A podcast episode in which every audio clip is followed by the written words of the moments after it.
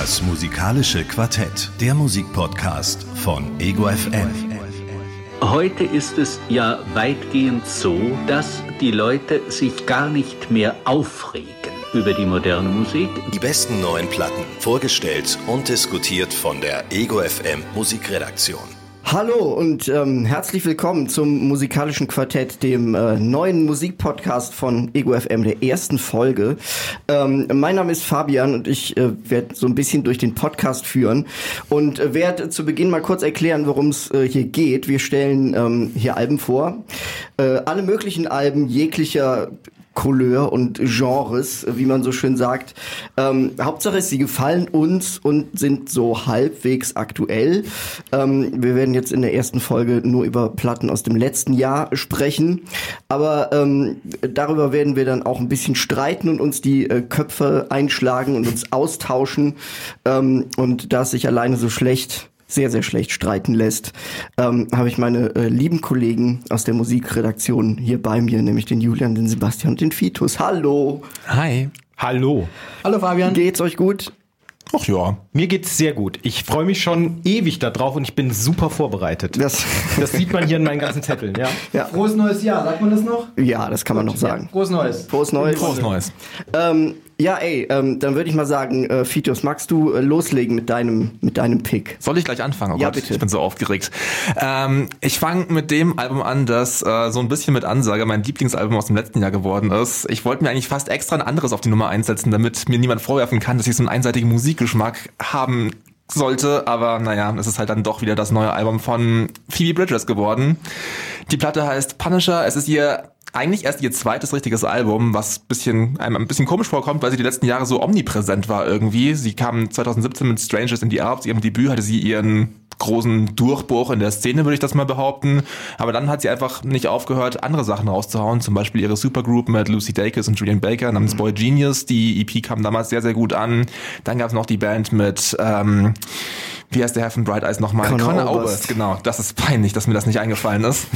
Auf jeden Fall, das war auch eine Band, die mir sehr, sehr gut gefallen hat. Bei der Oblivion Community Center hieß die. Und jetzt hat sie sich dieses Jahr mit ihrem zweiten ähm, richtigen Album zurückgemeldet. Und ich muss sagen, dass sie eigentlich für mich fast alle Projekte, die sie davor gemacht hat, echt nochmal übertroffen hat, was mich sehr gewundert hat, weil ich vor allem von dieser Boy Genius EP sowas von riesen Fan war. Aber auf diesem Album hat sie eigentlich alle Kon Stärken, die sie auf Strangers in the Alps gezeigt hat, nochmal konsequent, wie soll man das sagen, nochmal weiterentwickelt irgendwie. Und ich habe bei so Singer-Songwriter-Platten manchmal so ein bisschen das Problem, dass die halt so produktionsmäßig ein bisschen einseitig klingen, aber auf Punisher hat Phoebe Bridgers geschafft, da so einen riesengroßen Klangkosmos zu erschaffen, der da hinter ihrer Stimme da einfach immer, immer was Neues zu entdecken bietet, irgendwie einfach. Und ähm, es gibt da so düstere Streiche, die so eine wunderbare, düstere Atmosphäre erzeugen. Ein paar Synthes sind noch mit, mit dabei. Das Schlagzeug ist wunderbar verhallt teilweise. Man hört immer sehr gut raus, dass sie sehr, sehr viel Elton Smith gehört hat. Das ist auf jeden Fall ihr größter Einfluss. Und sie hat auch ähm, einen Track, nämlich der Titeltrack, wo sie, ähm, der heißt Punisher, was so ein bisschen in der Musikszene so ein bisschen der Begriff ist für Fans, die einem nach der Show nicht in Ruhe lassen wollen. Und in dem Track beschwert sie sich erst über solche Fans und gibt danach noch selber zu, dass sie wahrscheinlich im Fall von Elliot Smith selber so ein Fan gewesen wäre, was ziemlich mal wieder so ein ziemlich so ein klassischer ironischer Phoebe Bridges Dreh ist, den sie ganz gern mal rüberbringt. Wenn ich jetzt schon über diesen Song gesprochen habe und es auch der Titeltrack von dem Album ist, würde ich auch sagen, dass wir gleich diesen Song einfach mal anhören würden. Phoebe Bridges mit Punisher.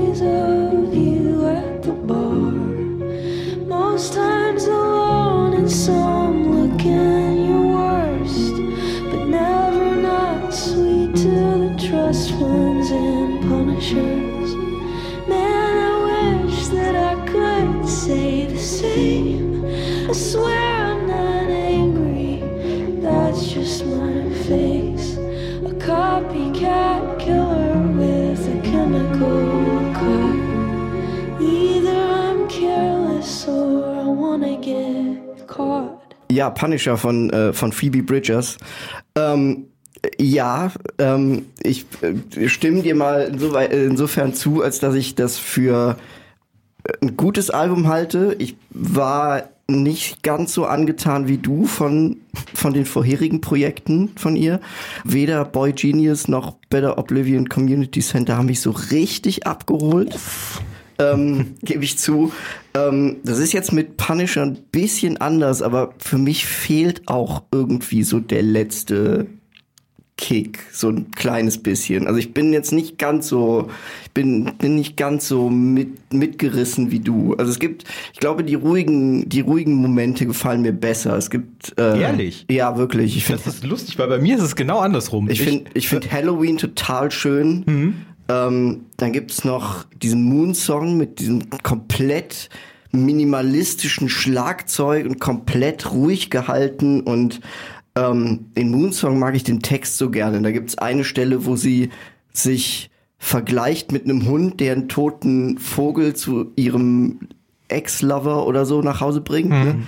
Das finde ich. Äh, das ist ganz genau deine Situation. das ist genau ne? Ja. meine Situation, ja. Das, damit kann ich mich sehr gut, sehr gut identifizieren. Aber ähm, ja, ich mag auch, also ich bin auch nicht so ganz so begeistert von dem, von dem großen Ende. Also ich weiß, es ist so, Was? ich, ich mag die erste Hälfte von dem Song. Ich finde, wenn es dann laut wird und so, dann ist es mir zu, ich weiß auch nicht, vielleicht zu gewollt oder zu sehr mit hier Trompeten und wir machen jetzt hier auf Bright Eyes und so. Also ich bin äh, nicht so. Also da muss ich jetzt kurz widersprechen bei dem Ende, weil das war echt so der Moment, der mich dann wirklich dazu gebracht hat, dieses Album dann doch noch auf die Nummer eins zu setzen. Eben dieser Moment, wie bei I Know the End, der Song sich bei der Hälfte nochmal komplett verändert und aus einem komplett ruhigen, sphärischen Ding nochmal so eine komplette Eskalation rüberbringt, die nochmal wirklich so einem wirklich genau vor Ohren führt, wie es klingen wird, wenn die Welt in einem riesigen Wirbelsturm zu Ende geht und alle Gäste, die auf dem Album mit darauf sind, nochmal richtig alle mitschreien. Das ist so ein schöner Moment, keine Ahnung. Also das fand ich ganz fantastisch. Also Fabian, ich glaube, du bist alleine, wenn du sagst, dir gefallen die ruhigen Momente besser. Weil Ich fürchte ich auch. stimme einfach mal mit der Empörung meiner Kollegen zu und sage auch, mir gefallen die lauten und krachigen Momente auf dem Album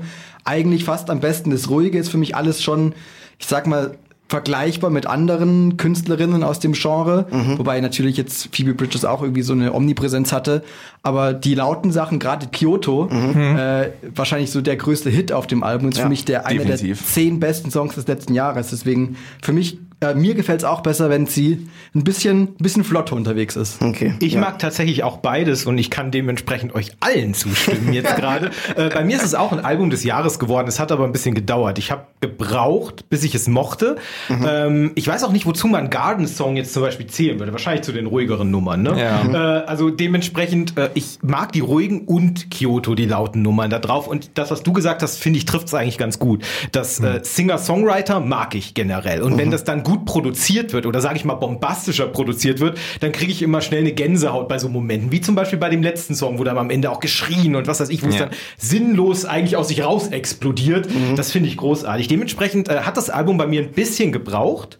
Aber ich finde es gut. Wenn ich einen Kritikpunkt äußern dürfte, den gibt's da dran auch, deswegen ist es jetzt nicht mein Album des Jahres, aber garantiert in den Top 10 und des letzten Jahres. Ich finde es teilweise ein bisschen zu emo-mäßig, also ein bisschen zu leidend mit ihrer Stimme. Das klingt dann so ein bisschen wie so ein jaulender Hund, der angeschossen wurde und dem es wirklich schlecht geht. Und ich verstehe das schon und da kann ich, ich wie gesagt, ich finde das Album super, aber das ist so ein bisschen over the top an der einen oder anderen Stelle, wo ich wo ich wo es mir nicht ganz so taugt. Und Auf Twitter wird Phoebe Bridges auch gerne als Taylor Swift für Leute, die sich keine Therapie leisten können, bezeichnet. Was ich einen sehr passenden Vergleich finde. Das ist gemein und lustig. Ja, das, das, genau das wollte ich damit sagen. Ja, das wäre so der Kritikpunkt, wo ich sagen würde, okay, man muss schon in, die, in der Stimmung sein für dieses Album, irgendwie Mhm. das auch sich auf sich wirken lassen. Wenn man jetzt auf einem Roadtrip ins Phantasialand ist oder sowas, ist es vielleicht nicht das, was man hören sollte. Es kann einem schon echt den Tag versauen. Ja. Genau das mag ich dran. Aber was ist denn so die Stimmung? Also für mich war das halt so ein, keine Ahnung, so, es, es gibt ja manchmal auch Stoner, die nicht immer su super happy durch die Welt gehen, sondern auch manchmal ein bisschen Depri drauf sind. Und für mich ist es so, wie Elliot Smith eigentlich, so ein Album für deprimierte Stoner. Also so irgendwie komplett vernebelt und gerade in dem Garden-Song-Video sieht man ja auch, wie so, so eine riesige Bong raucht und der ganze Raum ist irgendwie in Rauch gehüllt und sowas. Und das passt für mich für die ganze Grundstimmung des Albums irgendwie. Aber seht ihr das anders, oder? Ich finde erstmal auch, dass man es vernebelt sehr gut hören kann. Also das würde, da würde ich schon mal zustimmen wollen. Äh, und generell habe ich das Gefühl, dass es eher was für traurige Herbsttage oder so für den Winter jetzt so ist. Da kann man das generell hören. Das wäre so eine Stimmung, wo ich das, wo ich das gut finde. Weil ich glaube, bei einem Beziehungsende funktioniert es auch. Also ja. Definitiv. ähm, ja, geht mir auch so. Also ich, ich sehe mich so in der Decke gehüllt auf dem Sofa und mit Kerzen angezündet für solche, für solche Momente. So sehe ich dich immer, Fabian. Ja, danke, ich weiß. ähm, aber für, ja, irgendwie für, für so, für solche Momente ist für mich irgendwie so das Album. Aber es Jetzt gibt, wisst ihr, wie ich meine Feierabende verbringe.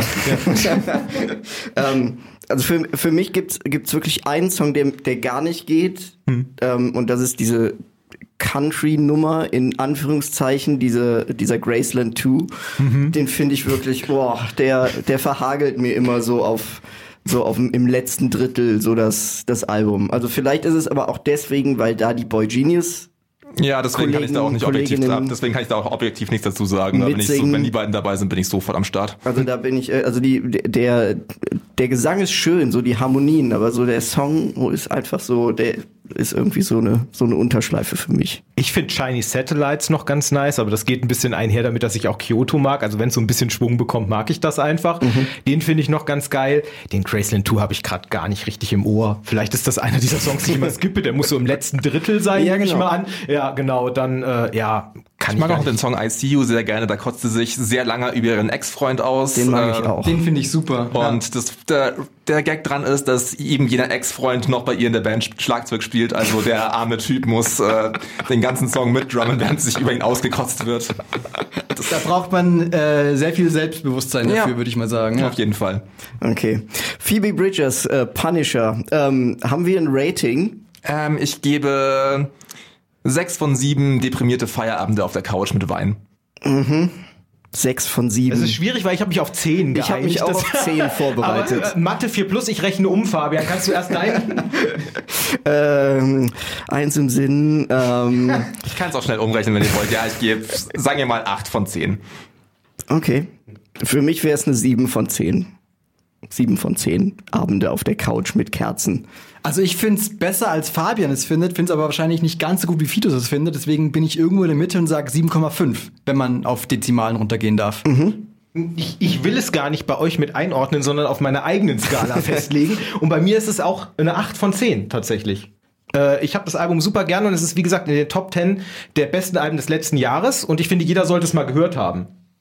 Dementsprechend äh, würde ich 8 von 10 deprimierenden Weinabenden auf dem Sofa vergeben. Was ungefähr auch so meine Quote ist. Pro Woche. Das musikalische Quartett. I have a different view of music. I think that it has uh, an aesthetic importance that goes beyond chart placement. Der Musikpodcast von Ego FM. Das Radio für Musikentdecker.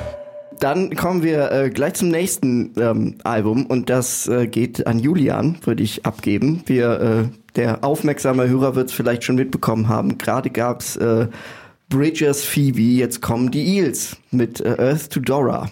Die Eels mit Earth to Dora, genau Fabian. Das Album kam am 30. Oktober raus, ist erschienen bei E-Works. Das ist so eine Subdivision von Pias, also Blade Against Sam, einem der wahrscheinlich coolsten und angesehensten Indie-Labels überhaupt. Und Eels sind das äh, eigentlich das Ein-Mann-Projekt von Mark Oliver Everett, der wahrscheinlich eine der tragischsten Figuren des Pop ist und eine rundrum coole Sau, sieht aus wie ein Waldschrat, hat sehr verträumte Augen, einen dicken, fetten Rauschebart und macht tatsächlich schon seit neun- 1995 als Eels mit immer wieder wechselnden Besetzungen sehr coolen, eigentlich Alternative Pop und Indie Rock. Das ist meistens sehr persönlich, sehr privat, alles unglaublich traurig in den meisten Fällen mit so einem Hint von fast schon traurigem Sarkasmus oder Ironie und sehr viel Humor mit dabei. Und ähm, Eben letztes Jahr ist das äh, bereits 13. Studioalbum von diesem tollen Typen rausgekommen. 13. 13. 13, ja. Verflixte 13. Ich habe die Eels damals entdeckt. Äh, kennt ihr noch Watts auf Eurosport? Ja, So, so Sportclips. Da habe ich die Eels zum ersten Mal gehört mit I Like Birds und habe dann gedacht, was ist denn das für eine coole, kratzige Stimme?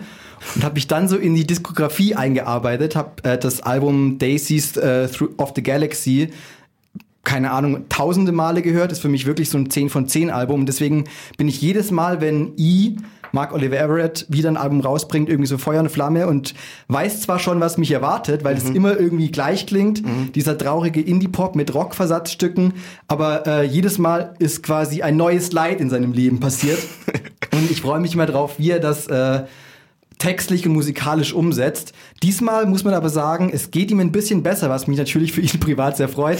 Er ist von drei Jahren Vater geworden und erfährt gerade so die Freuden des Vaterglücks und ist auch generell gerade sehr happy mit seiner Beziehung wohnt gerade so halbwegs in London, halbwegs in Los Angeles und deswegen ist die Platte so eine rundrum, ich will jetzt nicht sagen super positive Platte geworden, aber die hat schon sehr viele Hoffnungsschimmer mit drin und es bleibt natürlich bei dem gleichen blödeligen Humor wie immer. Es ist irgendwie trotzdem immer noch eigentlich so eine so eine so eine so eine Zustandsbeschreibung der Scheißigkeit der Welt, aber es ist trotzdem irgendwie euphorisch, fast schon für Ils Verhältnisse. Es ist sympathisch, ehrlich und es ist einfach sehr unterhaltsam und äh, auch wenn es weniger so Rockmusikmomente gibt, würde ich mal sagen.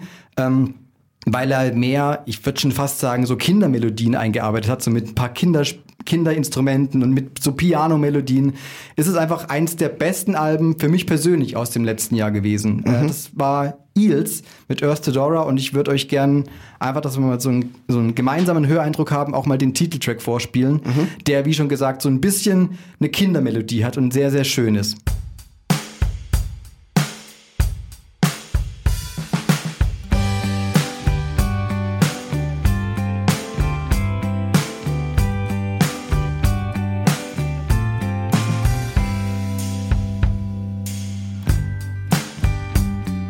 Dora, Earth to Dora, love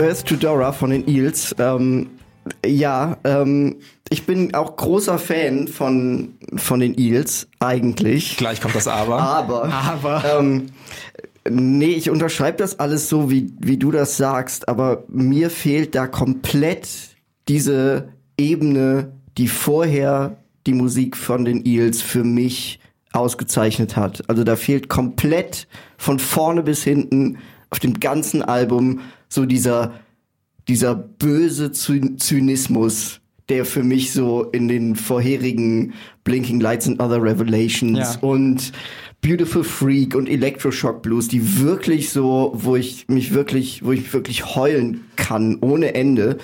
Ähm, das fehlt bei mir komplett bei der Platte und die lässt, also die plätschert so ein bisschen vorbei an mir. Es gibt in der Mitte oder so auch so im, im Hinter, in der hinteren Mitte gibt's gibt's drei Songs. Ähm, da klingt der erste wie äh, also klingen alle drei so ein bisschen nach den Beatles. Der erste klingt nach John Lennon, aber wie John Lennon äh, She's Living Home singt, also ein Paul McCartney-Song. Und der nächste Song, I Got Hurt, klingt dann wie Strawberry Fields Forever, also ein John Lennon-Song, der dann von Paul McCartney gesungen wird. Und danach kommt so eine Lee Hazelwood äh, Spoken Word äh, ganz cringy. Oh, furch also, sorry, sorry, I. Also ich bin, ich bin großer Fan eigentlich, aber äh, hm, ich weiß nicht. Wirklich so, auch nicht Are You Fucking Your Ex, der quasi so ein bisschen. Doch, den, den finde ich gut, Ne? den, den mag ich sehr, den Song. Ich mag auch ähm, Who You Say You Are. Ja.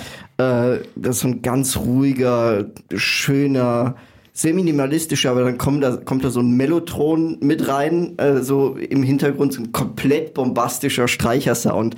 Ähm, also das sind so die zwei Highlights für mich, aber beim Rest bin ich so ein bisschen, ja. Also ich stimme da vollkommen zu, dass dieses Böse aus dem Album eigentlich mehr oder weniger komplett fehlt, aber ich glaube, das war in dem Fall komplett beabsichtigt, oder? Also ich hatte bei diesem Album, als ich das zum ersten Mal gehört habe, so ein bisschen das Gefühl, es soll so die Platte sein, die man hört, wenn der ganze Scheißdreck mal vorbei ist, so gefühlt, okay, es war jetzt scheiße, aber jetzt ist alles wieder gut, was ja auch so ein bisschen die Vorabsingle Are We Alright Again ganz gut irgendwie in einen Song verpasst hat. Also ich weiß noch, als ich das Album zum ersten Mal gehört habe, da hat sich gerade so der zweite Corona-Lockdown ein bisschen angekündigt und dann dachte ich mir so ein bisschen so, das klingt fast so ein bisschen wie das Album, das man einfach danach hören sollte, wenn alles wieder gut ist, dass man so zurückschauen kann, so okay, es war jetzt scheiße, aber jetzt passt wieder alles, jetzt scheint die Sonne wieder und hey, also das Album, das man hören sollte, wenn man sich bei Phoebe Bridgers die äh, Ohren, äh, die Augen ausgeheult hat. Das stimmt. Aber ist nicht der Song sogar unter Corona also als einziger unter, unter Corona-Bedingungen entstanden, Also glaube ich. er sagt, er hat in einem Interviews gesagt, immer, dass alles eigentlich sogar fast vor der Pandemie geschrieben wurde, aber er hat auch behauptet, dass er mal vor kurzem vor John, von John Lennon interviewt wurde. Also ich weiß nicht, was wir glauben können.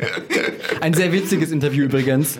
Äh, auf seiner Homepage hat er zur Album-Promotion äh, sich selbst von John Lennon interviewen lassen, äh, was sehr unterhaltsam ist. Und auch dort spielt er nur die Nebenrolle. Also John Lennon stiehlt ihm fiktiv komplett die Show. Auch ein Zeichen von seinem sehr ausgeprägten Selbstbewusstsein Ja. wahrscheinlich. Und wer I kennt, weiß ja wahrscheinlich auch, oder hofft es zumindest nicht, aber weiß wahrscheinlich, dass es nicht alles sehr, sehr lange geil bleiben wird, sondern dass da schon bald wieder irgendwie der nächste Downer kommt. Deswegen ja, ich würde auch sagen, das Album ist jetzt nicht ähm, eins der Top 5 Eels-Alben, aber es hat mich sehr gut über die letzten paar Monate gebracht und deswegen eins der besten Alben für mich aus dem letzten Jahr und ich, keine Ahnung, wie, bin, wie bewertet man das jetzt? Oder Sebastian, sag du doch erstmal noch was. Ich äh, stehe zu weit weg.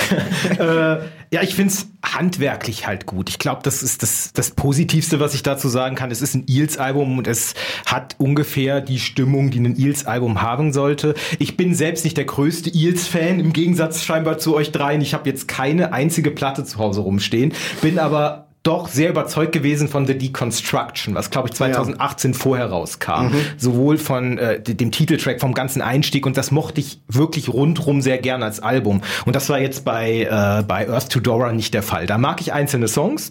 Ich krieg auch einen Kraus bei dem Spoken Word Song, den du erwähnt hast. Okay, irgendwas. Der ist wirklich, wirklich, uah. Ja. äh, aber auch generell ist, also es ist für mich kein Album des letzten Jahres, aber es ist halt handwerklich gut. Ich kann nichts gegen so ein Eels-Album generell sagen, weil, also keine Ahnung, wenn das im Hintergrund läuft, stört's mich jetzt auch nicht. Ne? Also ja. mittelmäßig, würde ich jetzt mal sagen wollen, bevor du jetzt ein Bewertungssystem dafür erfinden darfst, Julian. Also bei mittelmäßig gehe ich wahrscheinlich äh, teilweise mit, zumindest mittelmäßig, wenn man sich die Eels-Diskografie anguckt. Äh, aus dem letzten Jahr ist es ein bisschen rausgestochen, deswegen gebe ich ihm, ich habe vorhin gesagt, der E sieht so ein bisschen aus wie so ein Waldschrat. Ich gebe ihm äh, sieben von zehn Rauschebärten. Für mich reicht's leider nur für eine 5. Fünf Rauschebärte. Ähm, boah, ich will jetzt nicht wieder dieses Klischee bringen und komplett genau in die Mitte von euch beiden gehen, aber ich hätte jetzt zu einer 6 tendiert, ehrlich gesagt. Sebastian? Ich bin, ich bin für tatsächlich sieben von zehn, weil es mir ja, wie gesagt, rundrum irgendwie gefällt und seine guten Momente hat, aber halt niemals irgendwie jetzt weiter vordringen kann zu einem Album des letzten Jahres für mich oder sowas. Aber es ist halt handwerklich gut gemachte Musik, die mir prinzipiell taugt. taugt. Deswegen würde ich bei sieben von zehn bleiben wollen. Ist das nicht eine klassische 5, so die, diese Beschreibung für mich zumindest, aber Nee, ich, ich gehe ja nach, es ist ja mein Bewertungssystem, das okay, ich mir okay, selbst okay, irgendwo zurechtgelegt. Ich bin, ich bin, ich glaube, eine 7 ist einfach für mich richtig gut nach wie vor. Es ist nicht schlecht. Eine 5 ist für mich, okay, es ist einfach abgeliefert. Okay, so weiter. Alles, was drunter geht, müsste richtig scheiße sein. Und davon hoffe ich, dass wir nie was hier mitbringen werden. okay. Ich will dir auch nicht in deine Rauschebärte reinreden. danke, danke, ja. Ich mach schon mal Notizen fürs nächste Mal. Ja, genau. Das musikalische Quartett, der Musikpodcast von Ego FM. Es gibt überhaupt keine Musik meines Erachtens, die für jedermann ist. Das kann es auch gar nicht geben. Vier Platten, vier Meinungen beim musikalischen Quartett von Ego FM. Das waren die Eels mit äh, Thudora. Und äh, Sebastian, magst du weitermachen? Ja, und gerne. Ich mache direkt weiter mit meinem Album des letzten Jahres. Und ich bin sehr glücklich, weil ich sehr lang gebraucht habe, um ein Album des letzten Jahres zu finden, weil nicht so viel coole Sachen für mich rausgekommen sind. Äh, Phoebe Bridgers vorhin von Fidos fand ich mega cool. Aber das, was bei mir unangefochten auf Platz 1 ist, ist äh, Gordy mit Our Two Skins. Ähm, ist aus dem Juni 2020 äh, bei Jack Jaguar erschienen. Und äh, erstmal zu Gordy allgemein. Äh, Gordy ist nicht ihr echter Name, den hat ihr Bruder ihr mal gegeben, so aus Spaß. Ähm, sie heißt Sophie Payton, kommt aus Australien, ist erst 28 Jahre alt und hat mit vier Jahren angefangen, Klavier zu spielen, was für mich ein Wunderkind ist, Leute. Das ist ein Wunderkind. Wer so früh Klavier spielen kann, der ist für mich sehr, sehr talentiert. Äh, aber erst 2015 hat sie dann wirklich angefangen, so Songs zu veröffentlichen in Australien. Das ging dann so parallel mit ihrem Medizinstudium. Das heißt, Musik war erstmal so nebenbei. Ja, dann hat Triple J was so das Ego FM Australiens ist, möchte ich mal sagen. sie, sie entdeckt, größer vielleicht. Das lassen wir so stehen. Das, ja, ja. Also Triple J, das Ego FM von Australien, hat sie dann so ein bisschen gepusht und so weiter in den jungen Jahren, hat ihr Album Reservoir, also ihr Debütalbum dann auch sehr häufig gespielt. Das war 2017. Und ja, dann ist sie schnell auf Tour gegangen, auch mit äh, Bon Iver, da komme ich später ein bisschen zu, was Bon Iver und Gordy zusammenbringt. Mit wem? Bon Iver. Heißt, bin der, ich- nicht, ah, ja, heißt ja. der nicht Bon Iver? Vielleicht Phil Collins. Phil Collins, ja. Ich möchte, ich gehe nachher noch auf Bon Iver ein, auch mit auf Monsters and Men, mit The Tallest Man on Earth, ist sie gemeinsam auf Tour gegangen und das lief alles schon ganz gut. Und dann hat sie eben jetzt ihr zweites Album rausgebracht, dieses Jahr, und von dem bin ich mega begeistert. Äh, Our Two Skins. Ähm, gleich vorweg, auch wenn sie ein Wunderkind war oder Shootingstar, sie hat jetzt keinen mega Durchbruch geschafft in diesen ganzen Jahren. Sie ist immer noch unbekannt und wenn sie jetzt hier irgendwo aufgetreten wäre in dieser ganzen Corona-Pandemie-Sache im letzten Jahr, wäre wahrscheinlich die Miller vielleicht ausverkauft gewesen und vielleicht hätte man sie auch ins Strom gestellt. Aber wahrscheinlicher wäre gewesen, dass sie bei der Bonnie Iver Tour als Vorband aufgetreten ist. Sie ist super unbekannt und sie ist einfach ein Newcomer. Also es ist das zweite Album, sie ist nach wie vor eine Newcomerin. Ähm, aber mit dem Album finde ich ist sie Album des Jahres. Ähm, elf Songs gibt's und allgemein glaube ich, das Ganze unter dem tollen Genre Folktronica einordnen zu dürfen. Das heißt Folkmusik, die elektronische Elemente mit drin hat und in der Richtung produziert wird auch. Ähm, ja, es ist am Endeffekt Singer-Songwriter-Musik mit sehr viel elektronischen Elementen drin. Ähm, das Album hat sie in ihrer Heimatstadt äh, Cano-Windra in Australien geschrieben. Da war sie in so einer kleinen Hütte, hat sich da zurückgezogen. Das ist quasi bei ihren Eltern und hat da alles aufgezeichnet, wodurch das ganze Album sehr intim geworden ist und sehr verletzlich, auch sehr ruhig und sehr minimal. Das gefällt mir sehr gut im Vergleich zum Vorgänger. Das heißt, die Instrumente wurden reduziert. Unglaublich viele Songs auf diesem Album sind nur mit Piano zusammen und ihrer wunderschönen Stimme. Das gefällt mir sehr, sehr gut. Gleichzeitig hat das Album aber auch ein paar Abtempo-Nummern, die mir ebenfalls richtig gut gefallen, weil sie perfekter Indie-Pop sind, der eingängig ist und den man auch beim ersten Mal hören wohlklingend und schön finden wird. Ja? Und dementsprechend tue ich mich gerade sehr schwer, jetzt für dieses Album des Jahres meiner Meinung nach nur einen Song anzuhucken und möchte die Frage in den Raum stellen, ob ich zwei darf, Fabian. Ja, klar. Dann würde ich gern den Opener nehmen, äh, Airplane Bathrooms, einfach um das Gefühl für diese Piano-Nummern zu bekommen. Und danach gleich der Song, der hinten rankommt. Also so wie man ins Album eingeführt wird, äh, Unready.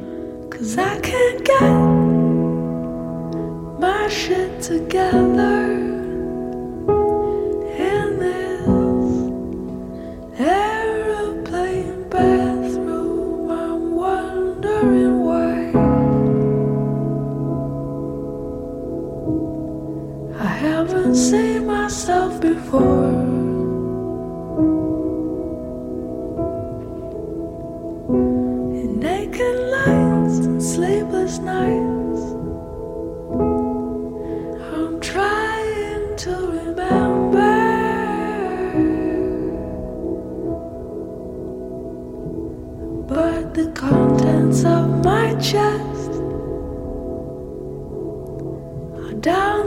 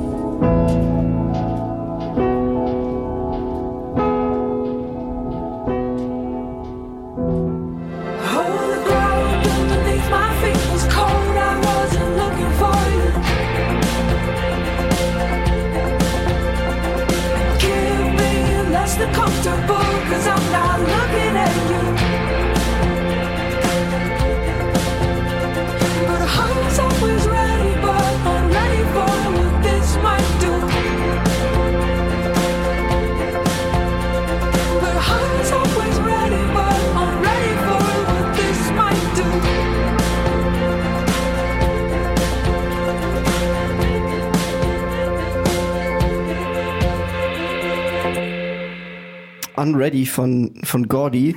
Das, was mich am meisten interessiert, äh, sind jetzt die Sachen, die du zu Bon Iver zu erzählen hast, weil Natürlich. den habe ich mir auch aufgeschrieben als, äh, als Referenz. Ich glaube, daran liegt es erstmal, dass ich dieses Album so sehr liebe und als Album des Jahres betitle. Ich bin, glaube ich, in den Top 5 der größten Bon Iver-Fans dieses Planeten. Also ich habe T-Shirts, ich habe eine Badematte, wo sein Cover von Hollows, also ich bin sehr, sehr, sehr großer Fan.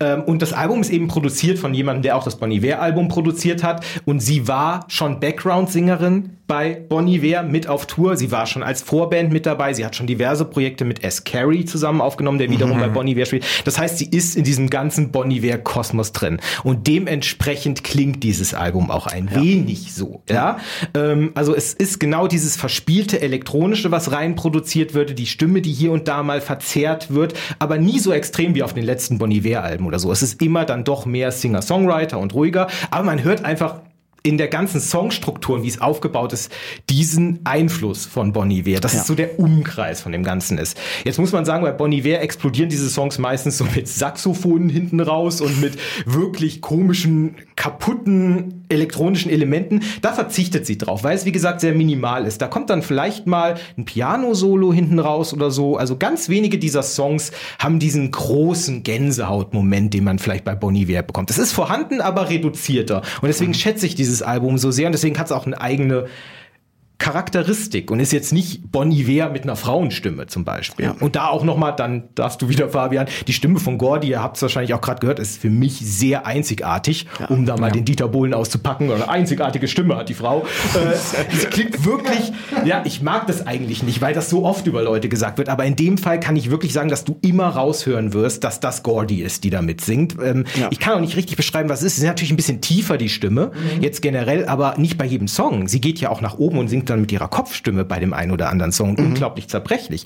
Aber es ist eine einzigartige Stimme. Anders kann ich es nicht. Eine so Stimme, die mir sehr, sehr taugt und die für mich sehr gut in dem ganzen Kontext von diesem Folktronica-Sound funktioniert. Und äh, dementsprechend bin ich, man hört, sehr großer Fan dieses Albums und äh, kann es auch vom ersten bis zum letzten Song empfehlen. Das ist selten bei mir der Fall. Es gibt keinen Song, der komplett abfällt, der wirklich richtig scheiße ist, wo man denkt, man skippt ihn. Es gibt so ein paar naja, ich, ich nenne es jetzt mal eher langweilige Songs, aber das, das passt, das ist voll in Ordnung. Ähm, darf ich noch was sagen oder wollt ihr erst mal? Ich habe so viel zu erzählen. Ich, ich mag auch die Thematiken, die da drauf vorkommen. Ja. Also zum Beispiel, äh, dass sie sich mit diesen extremen Gefühlen wie einer Panikattacke auseinandersetzt. Das ist gleich im, im Opener so bei Airplane Bathrooms. Ich habe selbst tierische Angst, im Flugzeug auf die Toilette zu gehen. Ich habe es noch nie gemacht. Das ist, ich habe auch Flugangst, ganz schlimm. Das heißt, allein deswegen gefällt mir schon die Situation. Hast du dann immer Angst, dass du ra mit rausgezogen wirst, wenn du abziehst? Ich will nicht sterben. Ich will einfach nicht sterben auf der Toilette in einem Flugzeug. Davor habe ich Angst. Aber ich mag auch das Shaky. Es ist wirklich eine Situation, wo ich so eine Panikattacke ein bisschen nachvollziehen kann. Und dabei geht's noch nicht mal konkret jetzt um eine, um eine Toilette im Flugzeug in dem Song, sondern äh, einfach um das Gefühl so, ich krieg meinen Shit nicht mehr zusammen. Ich krieg's einfach nicht, egal wie sehr ich mich jetzt konzentriere, egal wie was jetzt passiert. Und alle sagen mir, beruhig dich doch mal, aber du kriegst es nicht hin. Du kriegst es gerade nicht hin, weil du im Kopf so viel Gedanken gleichzeitig hast. Und diese Thematiken finde ich sehr gut, weil es mal nicht nur die Liebe ist, die in Popsongs besungen wird, sondern eben so überwältigende große Gefühle. Und jetzt würde ich gerne abgeben, weil ich glaube, ich sehr viel erzähle. Ich bin ein sehr großer Fan dieses Albums, Gordy, Our Two Skins. Ja. Nur weil du gerade äh, noch über ihre Stimme gesprochen hast, ich finde ihre Stimme auch sehr, sehr schön und ich mag es, dass sie es auf dem Song, den wir vorhin kurz gehört haben, Unready, die Stimme mit als Instrument benutzt. Also die Stimme wird irgendwie, sie samplet sich selbst und das wird dann Teil der Instrumentierung von diesem Song Unready. Und ich weiß, dass es jetzt nicht die Neuerfindung des Rades ist. Das gibt schon wahrscheinlich seit es Popmusik gibt, aber ich finde es immer so ein wunderschönes Stilmittel. Und äh, ganz generell finde ich auch, äh, dass das Album unglaublich schön ist. Es versetzt mich in so einen komischen Ruhezustand, also in so, in so einen komischen Zustand zwischen Ruhe und trotzdem hier passiert gleich irgendwas. Und äh, das liegt wahrscheinlich einfach daran, dass sie diese unglaublich schöne minimalistische Musik mit diesen doch sehr etwas schwereren Themen mischt. Und äh, ich bin ein sehr, sehr großer Fan von diesem Album. Ich finde auch die beiden Songs, die beiden Starter-Songs, Aeroplane Bathroom und Unready, so mit die bei beiden besten Songs auf dem Album. Ich mag noch den Song Hate the World, weil das für mich Den mag ich auch. Das ist für mich, ist es, also habe ich mich verhört oder ist das die gleiche Melodie wie Unready? So ein bisschen, Das ja. für mich so wie der Antidot und das ist dann Ja. nochmal so ein geiles Stilmittel innerhalb von dem Album. Deswegen ist es für mich fast schon ein bisschen mehr als eben nur ein Album, sondern ein, fast schon ein Werk und ich bin äh, sehr, sehr großer Fan. Ich mag auch dieses Ganze, was du schon gesagt hast, Sebastian, mit dem ganzen Reduzierten und dass es alles so ein bisschen kleiner gehalten ist. Ich glaube, ähm, in den Liner Notes vom Album steht, dass, dass alle Instrumente von zwei Leuten, also von ihr und von noch jemandem gespielt werden. Also es ist alles sehr reduziert. Und dann gleichzeitig, ich habe ein Interview mit ihr machen dürfen ähm, letztes Jahr und da, da ging es dann auch sehr viel darum, wie sie sich selbst gefunden hat und dass sie jetzt in einer Beziehung ist mit einer Frau und dass sie da, also es, diese ganzen persönlichen Themen, die da verhandelt werden in den Songs, ähm, werden sozusagen so abgefangen von diesem minimalistischen Soundbild, der sich irgendwie durch das Album zieht. Und das gefällt mir auch sehr gut. Ich, den, den, den Opener mag ich auch sehr, Aeroplane Bathroom. Hat mich so ein kleines bisschen an Talk Talk erinnert, so an die an die späten Talk Talk, so von den, so dass es halt einfach so ruhig ist und nur Piano und so. Ähm, ja, ich mag das Album auch sehr, finde ich finde ich sehr gelungen. Talk Talk habe ich nicht dran gedacht, äh, kenne ich auch zu wenig, um es hundertprozentig vergleichen zu können. Äh, Lord ist mir aufgefallen, dass es mich ein bisschen dran erinnert, was äh, gleich so ein schlechter Übergang zu Fitus wird. Und äh, Angus und Julia Stone tatsächlich auch. Also zumindest die späteren Sachen. Also Singer-Songwriter-mäßig auf einer Farm das einspielen, hat dann schon auch was davon. Aber generell ist Bonnie Ware für mich tatsächlich der Punkt, wo ich sagen würde, am vergleichbarsten damit. Aber Talk Talk stimme ich, stimme ich auch zu. Ähm, und was ich auch noch sagen wollen würde, also was es für mich auch auffängt nebenbei, ist noch die Tatsache, dass es, es ist nicht so unangenehm intim. Das heißt, sie lässt das natürlich zu, dass sie über ihre Freundin und so weiter singt, über die Problematik, gerade in Extraordinary Life oder sowas, wo das thematisiert wird. Aber gleichzeitig sind sehr viele Vergleiche oder Parabeln mit drin, die auch naturgebunden sind und das Ganze sehr erden und dann so allgemein lassen, dass man das auch für sich gut interpretieren kann, es aber nicht so plump ist, dass es eine Glückskeksphrase wird oder so. Also das ist eine sehr, sehr angenehme Mischung gefunden worden, dass man nicht von der Intimität abgeschreckt ist, dass es aber eben auch kein random Spruch ist, der dich gerade mal jetzt durchs Leben schiffen wird oder sowas, ja. Jetzt meine Überleitung von vorhin kaputt, ne? Lord, Fidos, wir zu Lord. Jetzt will ich ja die Überleitung noch hören eigentlich. Ja, nee, ich habe keine, tut mir leid. Verdammt. Ja, passt vielleicht ganz gut, weil so viel habe ich gar nicht mehr dazu zu sagen eigentlich. Du hast das meiste schon vorweggenommen, was ich dazu sagen wollte. Aber ich kann mich nur anschließen und ich finde es eben auch so wahnsinnig spannend, weil es eben einfach wirklich noch eine Newcomerin ist eigentlich. Und ich bin so gespannt, was die auf ihren nächsten Platten noch an diesem Sound weitermachen will, weil dieses Album klingt schon so gefestigt in ihrem im Sound eigentlich. Also bin jetzt schon sehr gespannt, ob die nächsten Platten eine komplette Abkehr davon werden oder ob sie irgendwie da noch viel mehr verfeinern kann, ehrlich gesagt. Also auf jeden Fall ein wahnsinnig spannendes Album gewesen für mich auch letztes Jahr. Ja, ich freue mich auch drauf, auf alles, was, was da noch kommt. Sie hat halt sehr viel Pech gehabt, muss man auch mal mit der Karriere sagen. Sie hat Glück gehabt, dass sie bei Triple J und so gespielt wurde. Aber ich meine, das zweite Album, was jetzt so gut ist, dann halt mitten in der Pandemie rauszubringen im letzten Jahr, ist halt, also ich meine, da kannst du keine Tour machen und so weiter. Das, das, das, wenn du gerade, wenn du Newcomer bist, also da kann sie froh sein, dass sie parallel noch Medizin studiert hat Ja. und quasi da ein zweites Standbein mit hatte. Ne? Was ich auch Also- komplett bewundernswert fand, war, dass sie eben einfach, als die Tour abgebrochen war, sich sofort irgendwie dann auch äh, in den Kampf gegen Corona geschmissen Genau. hat und darüber Ja. Auch sehr, sehr detailliert berichtet hat. Das war eine klasse Aktion von ihr. Fand ich auch. Ja. Und Pech hat sie natürlich auch mit ihrem Namen, den sie, glaube ich, von ihrem Bruder bekommen hat und Ja. der sehr zu schlechten Wort, Wortspielen ein, einlädt. Das habe ich lustigerweise eben bei dir im Interview nachgehört, Fabian. Du hast ja, wie gesagt, das Interview mit Gordy Ja, genau. Ich habe ich hab sie auch darauf, an, darauf angesprochen und dann sagte sie sowas wie, sie stand einmal in Spanien oder so auf der Ja. Bühne oder in Portugal, ich weiß es nicht mehr. Und äh, sagte sie an, ey, ich bin, ich bin Gordy. Und dann sagte sie sowas wie, ja, dann später ist sie von der Bühne gegangen und irgendeiner von der Stage Crew hat ihr dann gesagt, Gordy hieße Bullenhoden oder, oder irgendwie sowas auf, auf Spanisch oder Portugiesisch oder so. Ich weiß es nicht mehr Ja. genau, aber Oh ähm, das war so, hm, naja. Äh, Ja, Startschwierigkeiten, ne? aber trotzdem Ja, genau. Album des Jahres, Leute. Einfach nicht mehr in diesen Ländern auf Tour gehen. Das Ja. wäre jetzt mein Tipp. Ja, Das ist immer konsequent bleiben ja. auch. Ne? Ja. Wenn man sowas gesagt bekommt, dann war es das für dich Spanien. Ja? Das ist, ist so wie, äh, ich habe jetzt äh, neulich auch ein Interview geführt mit dem Sänger von Slut und äh, da hat er mir auch ein bisschen davon erzählt, wie, wie sie angefangen haben und dass sie mal eine Tour in irgendwo in Skandinavien gemacht haben und ein ganz minimalistisches Plakat designt haben, wo nur Slut drauf stand, Ja. aber in irgendwo in Schweden oder so heißt Slut halt geschlossen. Und das heißt, da ist niemand in die Clubs gegangen, weil Ja. alle dachten, ah, Slut geschlossen. Großartig. Und Slut ist an sich schon nicht so ein cooler Bandname. Ne? So oder so haben wir, äh, hast du noch ein Rating? Ja, ich habe mich für Australian Shepherds äh, entschieden als Rating, die wir vergeben werden. Weil ich Zum Glück keine Bullenhoden. Nein, obwohl ich eben kurz davor war, Bullenhoden zu vergeben. Aber ich möchte schnuffige Australian Shepherds vergeben. Ja. Äh, für mich bekommt das Album 9 von 10. Weil ich mir es noch nach oben offen lassen möchte und weil ich sagen will, wie gesagt, es ist rundrum perfekt, von Anfang bis Ende. Es ist mein Album des letzten Jahres. Ich liebe dieses Album, ich liebe Gordy, ich finde es großartig. Aber ich, mir fehlt der persönliche Moment noch, wo ich damit hätte connecten können. Es gab kein Konzert. Es gab nicht den Moment, wo sie irgendwo gespielt hat. Es, ich habe das noch nicht live erlebt. Äh, auf Platte funktioniert schon mega gut. Ich will mir noch diesen einen Punkt offen halten, um zu sagen, Meisterwerk, Bam, für dieses musikalische Quartett. Deswegen vergebe ich 9 von 10 süßen Australian Shepherds für dieses Album. Bei mir ist es einfach aus persönlicher Präferenz keine 9, sondern eine 8,5. Ich finde es zu gut, um nur 8 zu sein. Ich finde es aber auch nicht ganz gut genug, um 9 zu geben. Deswegen gibt es von mir 8,5 Australian Shepherds. Wuff, wuff. Und ich werde schon wieder schlechter bewerten. Ähm, für mich sind es acht. Damit, das acht ist von zehn. Das ist in Ordnung. Damit darfst du hier weiterarbeiten, Fabian. Danke. Ich ähm, gehe tatsächlich noch mal einen Ticken drunter. Ich gebe eine 7,5, einfach weil ich noch die Bridges ein bisschen besser bewerten haben möchte.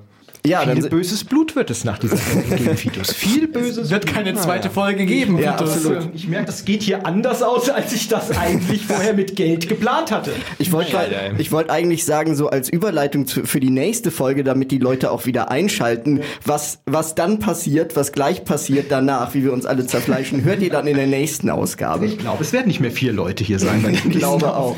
Seid schon mal gespannt auf die Outtakes. Ich pack schon mal meinen Schreibtisch. Fabian, zusammen. jetzt bist du dran. Du hast auch noch ein Album mitgebracht. Ich habe auch noch ein Album mitgebracht und ich habe ein bisschen Angst davor, das hier vorzustellen, weil ich glaube, es wird in der Luft zerrissen werden. Ähm, das Album heißt äh, Names of North End Women und ist von Lee Ronaldo und Raoul Refré. Ich hoffe, ich spreche ihn richtig aus. Es ist erschienen beim Mute äh, auch schon Anfang 2020, Februar, März oder so. Und ähm, äh, ja, was soll ich dazu sagen? Es ist eine Welt aus Gegensätzen. Lee Ronaldo lebt in New York, den kennt man als Gitarristen von Sonic Youth vor allem. Ähm, Raoul Refré, wie auch immer man ihn ausspricht, ähm, kommt aus ähm, Spanien und ist Gitarrist und Musikproduzent. Und die beiden haben auch schon vorher auf einer früheren Platte von Lee Ronaldo zusammengearbeitet. Das ist jetzt ihr Solo-Debüt und ähm, dafür, dass beide Gitarristen sind, hört man nicht besonders viel Gitarre.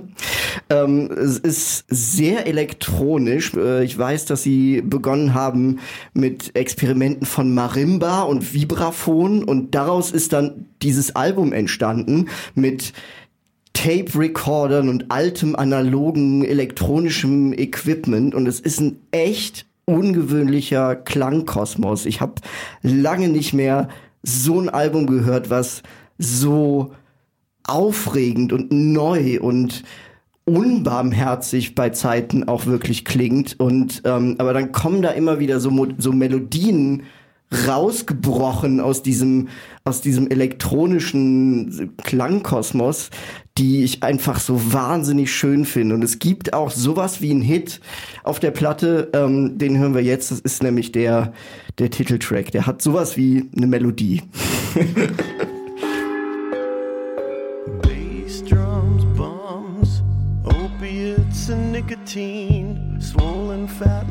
roaches. Oh, daggers, electric, threatening the congressman, wheels off the machine. Oh, bootstrappers, bankers, which one shall we reference next? Dorothy's gingham dress. Oh. Juno, who knows? Allow me to compose, deaf as a stone.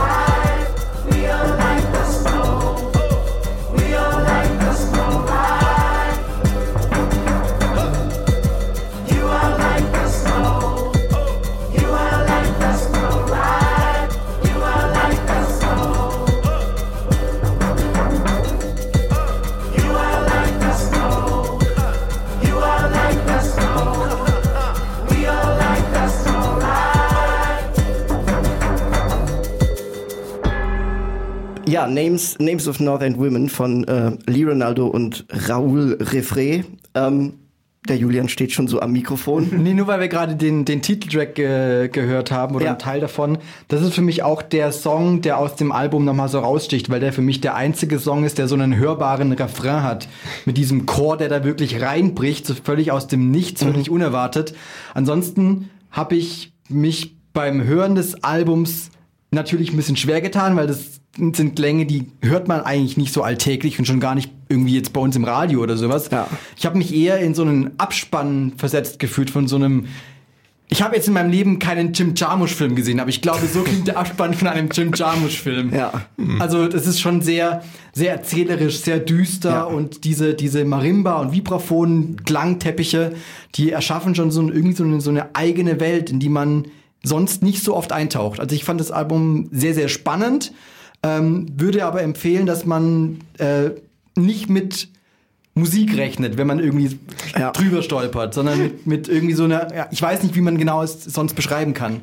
Ja, Lee Ronaldo singt auf der Platte, also singen auch in ganz fetten Anführungszeichen. Also er ist jetzt ohnehin nicht so wirklich der großartigste Sänger unter der Sonne. Ähm, also man könnte jetzt argumentieren, dass die Männer in Sonic Youth alle nicht besonders gut singen können, aber das ist ein Könnte anderes so sagen, Thema. ja. Aber er rezitiert auch mehr Gedichte. Aber an, auf der anderen Seite, es hat auch gar nichts von so, von so Poetry Slam oder so. Aber es hat alles sowas, wie du schon richtig sagtest, irgendwie sowas Erzählerisches. Und ein paar von den Songtexten, was ich auch total super finde, wurden mitgeschrieben von einem ganz, ganz tollen äh, Autor namens Jonathan Latham, ein New Yorker Autoren. Ähm, also das hat so ein bisschen so diese erzählerische Komponente eh schon mit drin. Aber wie gesagt, dann kommen, dann kommen da so aus dem Nichts für mich diese Melodien. Also am Schluss von Words Out of the Haze, wo dann noch, wo dann wirklich mal Gitarre zu hören ist, wo es dann wirklich für mich so klingt wie, um es mal sehr kitschig auszudrücken, wie wenn ein, eine, eine dicke Wolken, Wolkendecke aufreißt und dann plötzlich so die Sonne rausscheint. So, so ein bisschen ist das für mich. Und ähm, ja, wie gesagt, es gibt sehr brachiale Momente. Also der Anfang von Hums zum Beispiel ist total industrial-mäßig und fast schon so wie, keine Ahnung, fast schon Noise. Ähm, aber dann gibt's auch wieder diese großartigen Melodien da einfach, die ich jetzt zum dritten Mal erwähnt habe, aber die ich einfach total schön finde, total herausragend. Äh, ich kann dir zustimmen. Also dieses Wiederfinden von, von einzelnen so Melodien innerhalb dieses ganzen Albums, das ist mir auch passiert. Ich muss aber kurz vorweg schicken, dass ich es nicht geschafft habe, dieses Album auf Anhieb durchzuhören. Ich Ja. habe zwei Songs gehört und dann dachte ich mir, oh mein Gott. Das ist Ja. überhaupt nichts für dich. Ja. Nein. Dann habe ich angefangen zu skippen und bin durchgegangen und bin erstmal beim Titeltrack, den hast du schon genannt. Ja, genau. North, äh, Names of North End Women. Und bei The Art of Losing hängen geblieben. Ja. Da habe ich das Gefühl, das sind die zwei, die waren so ein bisschen eingängiger und ein bisschen strukturierter. Da habe ich mich als, äh, habe ich mich wohlgefühlt. Als- als Pop- Ich wollte es nicht sagen. Da habe ich mich wohlgefühlt. äh, ja, und dementsprechend habe ich unglaublich lange gebraucht. Ja. Also mehrere Tage, um diesem Album erstmal, Achtung, überhaupt etwas abgewinnen zu können. Ja. Nicht zu sagen, das ist ein gutes Album oder sowas, sondern überhaupt, um einen Zugang dazu zu gewinnen. Deswegen würde ich erstmal sagen, von allen Alben, die wir heute vorgestellt haben, das ist das komplexeste, komplizierteste und das für die kleinste Schnittmenge, wo man Ja. wirklich interessiert sein muss. Vielleicht Musikwissenschaftsstudium abgebrochen haben sollte oder sowas, dann kann man sich damit beschäftigen, dann, dann, dann, das, macht Spaß. Ja, auch dann die Spoken Word Anteil. Wenn man daran sehr interessiert ist und sehr aufmerksam zuhören möchte und sich die Zeit dafür nehmen will, die ich zum Beispiel nicht hatte auf Anhieb, ähm, dementsprechend ist es mir unglaublich schwer. Es ist auch so dissonant an Ja. der einen oder anderen Stelle. Es ist quiekt und, und schratet dann rein und dann, dann denkst du dir, oh Gott. Und aber dann, und da komme ich jetzt wieder zurück, kommen diese Melodien, die du gesagt hast, Ja. die, dich, die dann eben so ein bisschen erlösend fast sind. Ja, genau. So, mir zu kurz. Ich habe dann immer die Hoffnung, hey, wow, das gefällt dir ja doch. Und dann bricht alles wieder zusammen und es kommt so ein erzählerischer Moment Mhm. und sowas. Ähm, ja, deswegen auf die Länge. Ich hatte auch, also ich habe es ja dann einmal durchgeschafft. Ich hatte auch das Gefühl, es ist sehr lang, dieses Album insgesamt. Mhm. Äh, äh, waren diese Momente für mich natürlich zu wenig, aber ich habe dann irgendwann einen Zugang zu gefunden. Lange Rede, kurzer Sinn. Ich stimme dir zu, diese schönen Melodien gibt's, die findet man auch da drin, aber man muss wirklich Musikkonnoisseur sein, Ja. um mit diesem Album etwas anfangen zu können, meiner Meinung nach. Ja, ich glaube, der englische Fachbegriff dafür heißt Acquired Taste. Also so schon ausgesuchter Geschmack braucht Ja. man, glaube ich, schon dafür. Ja, mir fällt auch nichts jetzt so auf ein. Gut, wenn du Jim Jarmusch äh, erwähnst oder sowas, äh, könnte ich jetzt überlegen, ob ich dann. Äh, aber, aber mir fällt, nein, selbst der Vergleich möchte, den möchte ich gar nicht erst bringen. Also mir fällt niemand ein, wo ich jetzt sagen könnte, hey, Das klingt wie. eben, du Ja. bist Fan von dem, versuch doch mal die. Nein, fällt mir niemand ein. Das ist aber schon auch eine Qualität, ein Album machen zu können, das wirklich wie gar nichts anderes klingt. Ne? Ja, genau. Also muss man auch erstmal hinbekommen im Und vielleicht, hat, 2020. und vielleicht hat genau das mich komplett ohne Erwartungen angehört. Also wir bekamen die Bemusterung hier rein und dachte, und ich dachte mir so, ah ja, Lee Ronaldo kriegst, also die letzten Platten von Lee Ronaldo waren lustigerweise eher Rockalben, wo er halt einfach nur so den Sonic Youth Sound noch so ein bisschen weiterentwickelt hat. Und ich dachte mir, sowas krieg, krieg ich jetzt auch. Also zwei Gitarristen, die halt jetzt irgendwie so ein Album machen und dann kommt da irgendwie so ein elektronischer Brocken auf einen zu. Ähm, also ich, äh, das hat mich schon im ersten Moment ein bisschen umgeworfen und es gab dann aber für mich zumindest genug, um dann wieder zurückzukehren zu dem Album. Und zwar immer und immer und immer wieder. Also es war, ich habe das entdeckt, so als der erste Lockdown war im, im letzten Jahr. Und ich glaube, ich habe das für, für einen Monat oder sowas jeden Abend gehört. Fand ich, ja, ganz bin, toll. Ich, das, das war das, was ich auch. Ich bin schon immer wieder zurückgekehrt. Also wie gesagt, am Anfang habe ich keine zwei Lieder geschafft, Mhm. aber ich habe dann schon immer mal wieder, okay, das ist schon interessant gemerkt bei allem. Ähm, insofern kann ich dir da auch zustimmen. Ich bin mir nur nicht ganz sicher, ob es daran liegt, dass ich es machen musste für dieses musikalische Quartett oder weil ich es machen wollte. Das Ja. kann ich, das kann ich nicht hundertprozentig trennen. Ich würde nur, wie gesagt, es ist schwierig, dissonant. Es ist, es, Ja. es hat unglaubliche Ecken. Also ja, Und Kanten. ja. Ja. Mich hat zum ersten dann auch komplett irritiert, weil ich bin ein riesengroßer Sonic Youth-Fan und ich hatte dann eben auch so erwartet beim ersten Hören, wenn ich den Namen Lee Ronaldo höre, denke ich ehrlich gesagt erstmal dran, dass ich wahrscheinlich gleich wieder in einem Meer von äh, Gitarrenverzerrung ersaufen werde. Und dann mache ich diese Platte an und es kommt das, was wir gerade beschrieben haben. Und ich war erstmal komplett irritiert, weil ich meine, keine Ahnung, Thurston Moore macht mehr oder weniger das, was Sonic Youth gemacht haben, nur ohne Geschrei und Kim Gordon Ja. schreit genauso rum wie früher und macht musikalisch halt ein bisschen was anderes, aber trotzdem sind die beiden noch sehr nah an Sonic Youth dran, würde ich sagen. Und das ist, wie gesagt, mal ein kompletter, eine komplette Abkehr von allem.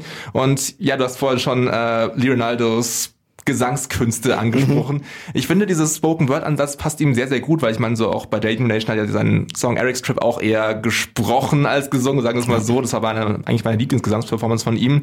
Und ich finde, also auch wenn der Sound auf jeden Fall erstmal ein bisschen alienating ist, würde ich jetzt mal sagen, an die, die Stimme ist mir schon immer sehr, sehr im Kopf geblieben und dieses würdevolle Vortragen von den Texten, das hat mir schon sehr, sehr gut gefallen auf jeden Fall. Ich finde auch, ich habe nach wie vor keinen krassen Zugang dazu leider. Ich brauche noch ein paar, aber ich will es gut finden und das ist bei so einem Album vielleicht erstmal das Wichtigste. Absolut. Ähm, ich finde auch, ich finde auch die Themen toll. Der Sebastian hat schon ähm, The Art of Losing angesprochen. Den Song finde ich so schön, der so ein bisschen darum handelt, wie wir uns im Zeitalter von der digitalen Welt verlieren und so weiter und so fort.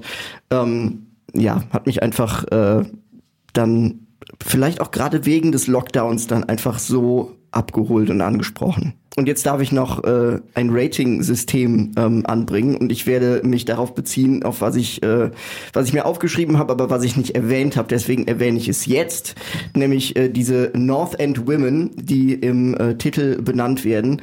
Ähm, die hat Lee Ronaldo irgendwo in einer ich habe die Stadt schon wieder vergessen, in irgendeiner Stadt, ich glaube in Kanada gesehen, wo ähm, alle Straßen nach, äh, nach Frauennamen benannt wurden, aber nur nach Vornamen. Also es hatte irgendwie für ihn sowas komplett Irritierendes und dann ist da irgendwie June Street und Barbara Street und was auch immer.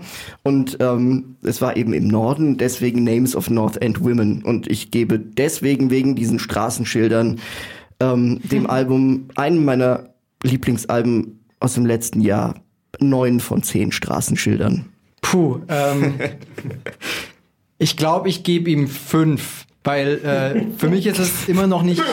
Das ist die Rache für, für die Eels wahrscheinlich. Nein, überhaupt nicht. Äh, es fällt mir schwer, das zu bewerten, weil ich wüsste nicht, wann ich dieses Album nochmal höre, also in welcher Situation ich bin, dass ich sage, jetzt höre ich mir freiwillig nochmal dieses Album an. Wenn es mir aber durch irgendeinen Zufall, durch irgendeinen Algorithmus oder sonst irgendwas unterkommt, werde ich auch nicht sofort wegskippen, weil ich es wahrscheinlich auch wieder interessant und, und, und fesselnd irgendwie finde. Ich finde es nicht ultra schlecht, ich finde es aber natürlich auch nicht super zugänglich, deswegen ist es für mich genau die Mitte.